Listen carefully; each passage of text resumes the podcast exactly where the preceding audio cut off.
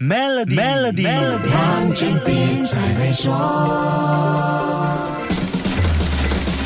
你好，我是黄俊斌。如果简单总结二零二二年的世界大事，基本上离不开民生相关课题。世界经济论坛列出了二零二二年十件大事，前面五件是通货膨胀。新冠病毒变异、战争、堕胎和史无前例的热浪，第六件大事跟气候有直接关系，那就是全球范围的干旱。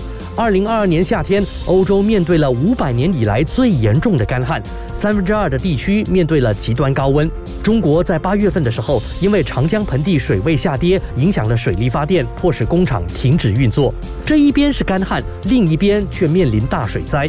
第七件大事还是跟气候有关，巴基斯坦。在六月到八月份发生了大水灾，造成了一千三百九十一人死亡和高达三百亿美元的财务损失。第八件大事是英女王伊丽莎白二世驾崩，在位七十年、九十六岁高龄的英女王是世界上在位第二久的君王。女王陛下在九月八号安详离世。如果你想知道英女王如何成为几代人的记忆，可以到 Shock App 收听九月十二号到十六号的 Podcast。接下来的第九件大事就是关于地球人口了。地球人口在十一月十五号正式突破了八十亿人。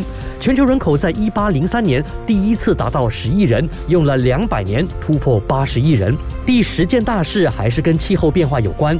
二零二二年联合国气候变化大会（简称 COP 二十七）同意利用损害与损失基金来帮助受到气候变化严重影响的贫穷国家，尽管这些国家长期以来排碳量都很低。好，这就结束了我们二零二二年的全部内容。你可以在 Shock App 收听所有集数的 Podcast。二零二三年的 Melody 黄俊斌才会说，将继续带给你更多精彩的财经话题。我们明年见。黄俊斌才会说。